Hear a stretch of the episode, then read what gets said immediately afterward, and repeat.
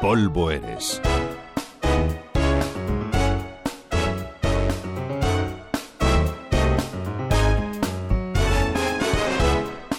Como están muy de actualidad los problemas que está teniendo el Vaticano por permitir el entierro de algún que otro capo de la mafia dentro de las iglesias, no está de más dar un repaso a cómo está esto de los funerales católicos y las sepulturas sagradas de las que gozan la mayoría de los miembros de la camorra.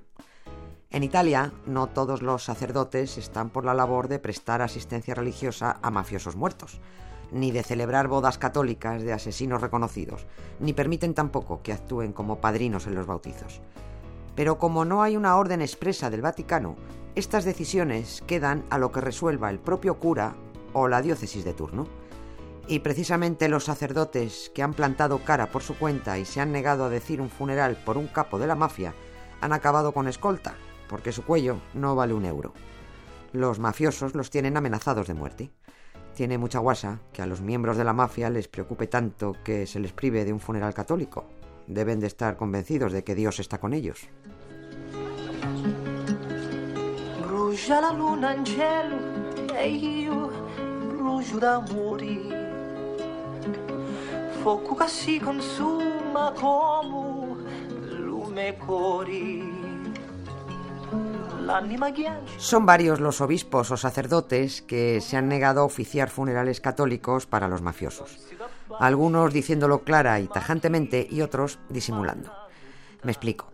Hace unos cuatro años, un obispo de Sicilia, Michele Pensini, se negó a que se diera en su iglesia honras fúnebres a un capo. Pero tampoco fue para que se enfadaran tanto los mafiosos, porque el obispo solo se negó a dar un funeral público y solemne en memoria del siciliano Daniele Emanuelo. A cambio, dio sus bendiciones para que recibiera un entierro católico y hasta envió al cementerio a un franciscano para que oficiara la misa. Lo que pasa es que la Cosa Nostra quería un funeral rimbombante, con obispo, no con un vulgar cura franciscano.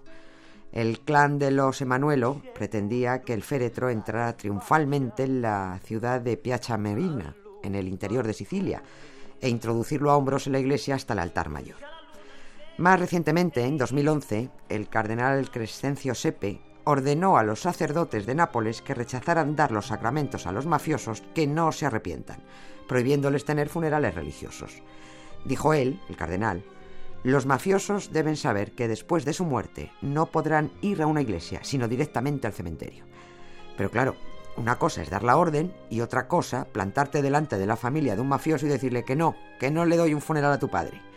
Cada vez que se muere un capo, ya sea en Italia o en Estados Unidos, los curas cruzan los dedos para que la mafia no les llame. Pero la mafia siempre llama porque los mafiosos creen en Dios.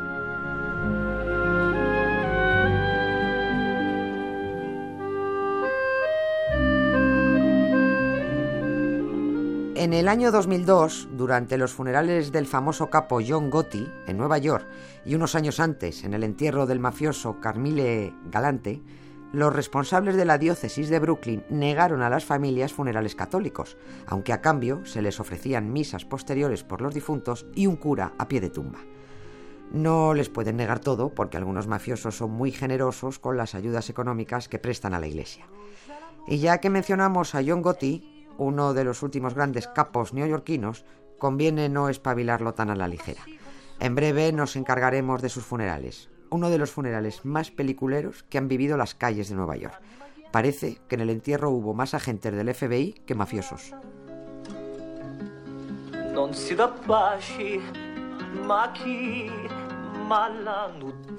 Nieves con Costrina, Radio 5, Todo Noticias.